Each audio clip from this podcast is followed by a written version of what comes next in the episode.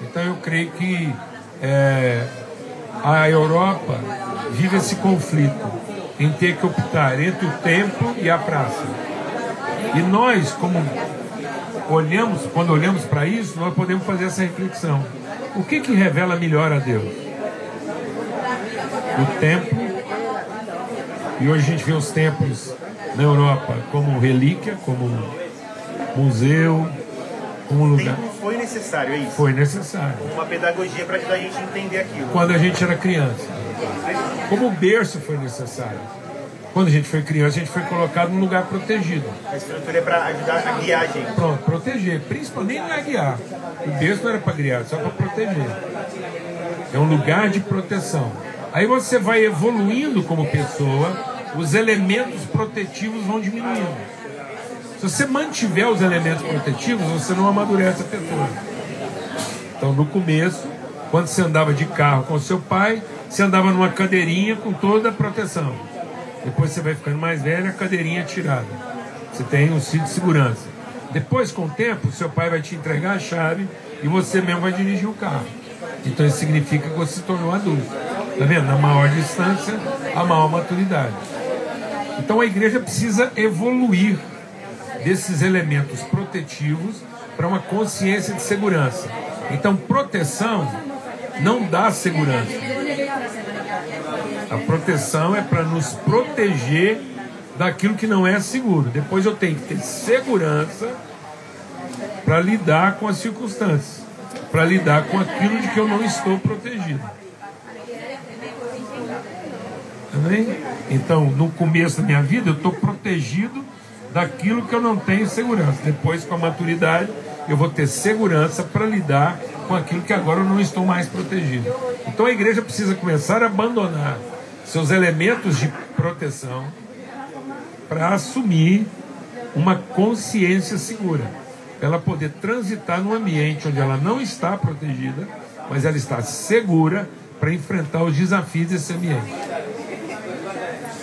Então a igreja vai caminhar para isso. Por isso que a igreja começa num templo protegido e ao longo da sua história esses elementos de proteção vão sendo tirados as grades do berço, as grades da cama, as telas das janelas. E aí, quando João vê a igreja no seu estado máximo, ele não vê o templo. Ele diz que a única coisa que não tinha na cidade era um templo. Mas, em compensação, o lugar central da cidade era uma praça onde se encontravam pessoas de toda tribo, língua, povo, raça e nação. Quando diz que, que elas traziam as suas riquezas, é essa troca, é isso? Troca. Então a igreja tinha que ser a, o elemento referente da praça. Então a igreja deveria ser aquela que garante que a praça não seja um lugar de comércio, mas um lugar de troca, onde riquezas e pobrezas são compartilhadas e não onde a pobreza é explorada pelo comércio. Aí mora a diferença do Pronto. comércio e da troca. E aí Jesus diz que nós transformamos o templo num lugar de comércio. Então, às vezes, a igreja, ao manter o templo, ela está dizendo que a praça é um lugar de comércio. Sendo que Jesus tinha dito: Eu vou edificar a minha igreja. E quando ele falou a minha igreja, ele disse a ágora, a praça, que era um lugar de troca. Onde cada um trazia sua riqueza, cada um trazia sua pobreza. Eu trazia a minha riqueza e ali eu supria a sua pobreza. Você trazia a sua riqueza, supria a minha pobreza. Quando você fala isso e a gente pensa no céu, a gente tem dificuldade de pensar que no céu vai ter pobreza. Você está falando assim que no céu vai ter troca, vão ter riquezas e pobrezas. Tá vendo como é que a gente entendeu a pobreza como uma coisa vergonhosa? A pobreza só é vergonhosa quando ela é controlada pelo comércio. Ela produz um constrangimento, uma vergonha. Se Deus nos fez nus e com fome, então a fome veio depois do pecado ou já existia fome antes do pecado? Tá vendo? Então já existia necessidade antes do pecado. Jesus fala que vai preparar uma mesa, então no céu vai ter o quê? Fome de quê? Se não da relação, onde nós vamos compartilhar riquezas e pobreza. No céu vai ter rio? Vai, vai ter rio. Bom, então só tem rio porque tem gradiente de altura. No céu vai ter vento? Vai, vai ter o espírito. Só existe espírito e vento, porque tem gradiente de pressão e temperatura. Então, nós vamos ter diferenças de temperatura e pressão e de altura, para que haja fluxo. Senão, não tem fluxo. Então, se no céu vai ter fluxo, nós vamos continuar tendo diferenças, mas elas não serão vergonhosas, porque elas já estarão supridas na relação. Nós só temos vergonha da diferença porque nós usamos a diferença para alimentar o comércio. É a nossa cobiça, é isso é o problema. A gente quer controlar a diferença para poder se beneficiar com o comércio, em vez de entender a diferença como oportunidade da relação. Então, uma vez que Deus já nos deu toda a comida necessária para a fome, a fome era a oportunidade do encontro para que houvesse a partilha, e não a oportunidade do comércio para que houvesse o controle. Então, nós usamos da fome para exercer o controle, em vez de aproveitar a fome para exercer a comunhão. Se tem pão para todo mundo, então cada um traz para a mesa o seu pão. Então não teria problema da gente dizer que mesmo lá no céu nós vamos ter o quê? Não, Jesus diz, eu estou indo para lá para preparar o quê? Comida? Vocês só vão comer esse pão de novo comigo onde? Na presença do meu Pai. Então vai ter comida, vai ter fome, vai ter jantar. Fome de quê? Fome de comer o pão? Ou fome de repartir o pão? De compartilhar o pão. Então, mesmo na eternidade, nós vamos continuar tendo fome de quê? De partilha. Então, nós vamos ter fluxo. Então, mesmo na eternidade, vou continuar tendo necessidade. Eu de você e você de mim. Então a partilha, comunhão vai ser esse fluxo que vai fazer a gente amadurecer. Porque nós não vamos ter vergonha da necessidade. Hoje a gente só tem vergonha da necessidade porque nós não temos certeza do suprimento. Então a gente se envergonha da nossa pobreza. Em vez de entender que ela é a oportunidade da partilha da riqueza. Então a minha riqueza está convertida na sua pobreza e a sua riqueza está convertida na minha pobreza. Assim haverá rio, haverá vento, haverá fluxo, haverá vida. Então, o jeito da gente, como igreja, amadurecer é se movimentar e encontrar, para que haja fluxo. Porque sem movimento não tem trabalho. Jesus diz: Meu pai trabalha até hoje. Isso significa que toda a força de Deus é para produzir movimento e não resultado. Porque se Deus não produziu o deslocamento, toda a força dele, o trabalho seria nulo. Mas se o Espírito se movimenta, é para que todo o trabalho de Deus produza o que? Movimento. Então o trabalho de Deus está produzindo que movimento? O movimento que leva você da semente ao fruto. Ora, se nós somos uma árvore plantada no jardim, onde corre o fruto, por que fruto? Se não haverá fome. O que, que nós vamos fazer de todo esse fruto? Quem vai comer desse fruto? Quem vai compartilhar esse fruto? Nós vamos plantar fruto, né? nós vamos ser árvore frutífera na eternidade para passarinho comer? Ou para a gente poder repartir isso entre os irmãos? Amém? Está vendo como é que a gente foi impregnado de uma necessidade vergonhosa? Sendo que a nossa necessidade é o nosso maior privilégio. Porque ela já foi suprida. Ela foi suprida onde? Na relação. Então, bendita a minha necessidade. Porque ela é certeza de que na minha relação com você, ela já foi suprida. Então nós acabamos que temos fome de quem? Uns dos outros. A minha fome não é de comer o seu fruto. A minha fome é de, entregar o meu. Eu tenho fome de entregar meu fruto. Por isso que muitas vezes a gente está num esforço danado desse aqui, desse movimento todo, e alguém pergunta assim: Você está cansado? Não, eu estou com sono. Porque eu estava doido para entregar esse fruto. Então, quando você entrega o fruto, quando a árvore entrega o seu fruto, ela está cansada ou ela está renovada? Está plena. Está plena.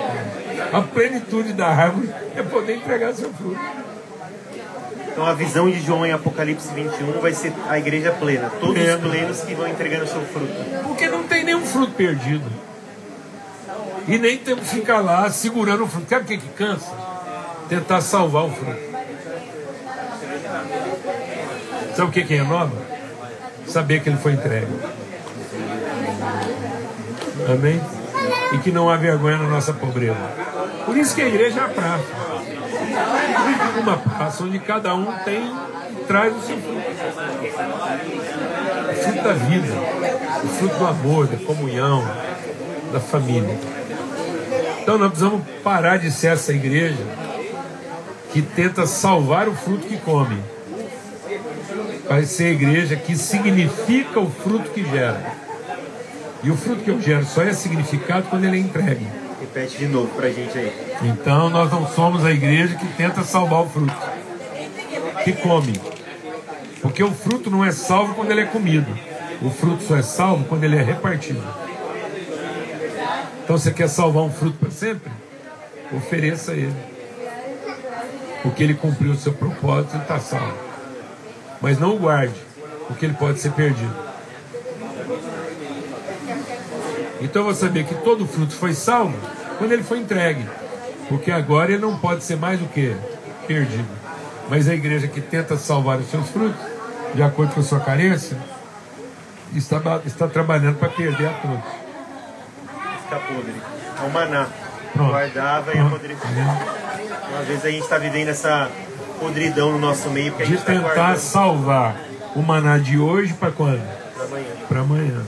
E amanhã ele vai amanhecer o quê? gerado ainda ansiedade na gente. Porque é uma. Sabe por que é uma ansiedade? Porque não tem como salvar o maná de hoje para amanhã. O maná de hoje já nasceu perdido para amanhã. É da natureza do maná de hoje não prestar para amanhã. Amém? Aleluia. Então, E a árvore que a gente tem lá na, na, na visão, lá em Apocalipse 21, aquelas folhas que curam, tudo aquilo, você pode ajudar a gente a entender aquilo um pouco? Claro, as árvores, a árvore tem folhas e frutos. Os frutos são, os- as folhas são os dons. Todo mundo nasceu com dom. E os dons são para cura. Mas não adianta ter dom se não tiver o fruto. Jesus viu uma figueira que estava cheia de folha. Dava para fazer chá de folha de figo. E provavelmente alguma enfermidade podia ser curada. Mas não dá para perpetuar a figueira a partir das folhas. Porque o que faz a continuação da figueira são os frutos. Então hoje a gente tem gente exuberante de folha. E eles são ótimos operadores de milagre. Pregar é folha.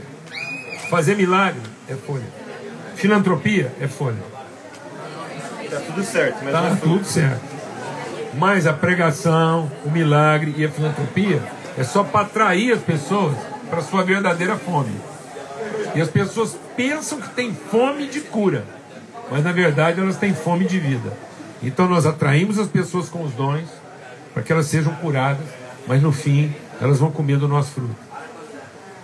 Que é a nossa vida. Pronto. Mesmo tendo desfrutado das nossas folhas. Então lá na eternidade as árvores têm folha, que são para cura, mas tem o fruto, que são para a vida. Amém? Então lá nós não vamos ter árvore ornamental.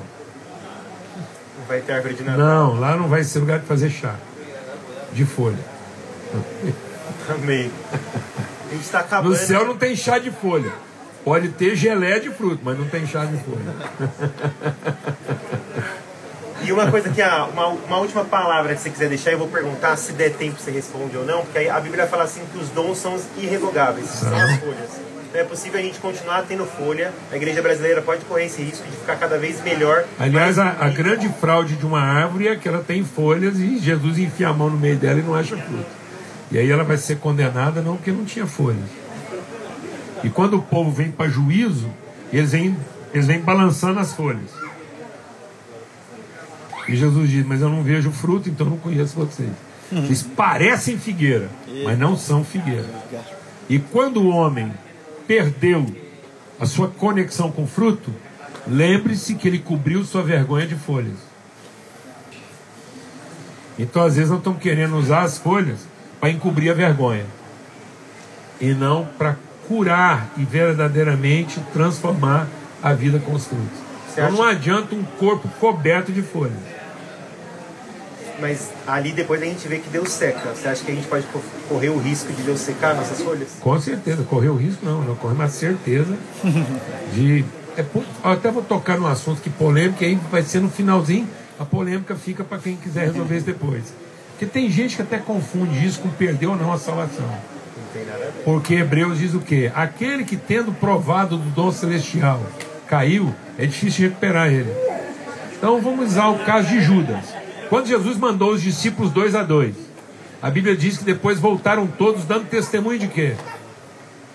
Em teu nome vimos Satanás cair como uma estrela, curamos. Então a dupla de Judas não reclamou. Isso é sinal que Judas funcionou. Porque Judas tinha o quê? Folha. Bastante. E folha é sinal de que eu recebi o dom para exercer o propósito da minha salvação. Mas eu posso ter o dom e usá-lo fora de propósito. Por isso que muitos vão aparecer, em teu nome fizemos isso, em teu nome fizemos aquilo, e não nome fizemos. Então, ele está dando testemunho de quê? De folha. Ele está tentando aparecer diante de Deus vestido de folha de figueira. E isso não vai resolver. Isso não é a semelhança, a imagem. Não é. Por isso que Deus teve que ir lá e fazer um sacrifício do cordeiro para vestir ele de uma nova natureza. Porque disfarçar uma, uma natureza antiga simplesmente porque eu continuo praticando os dons, Lúcifer, que virou Satanás. Satanás faz tudo o que faz com o quê? Com dons. Que ele recebeu de quem? De Deus. E Deus nunca tomou dele, mesmo ele tendo virado diabo.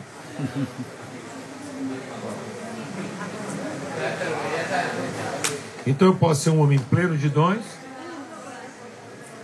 e estar tá a serviço de quem? Satanás. Do diabo. Porque não se encontra em mim o que? Fruto, só dons. Os dons são irrevogáveis.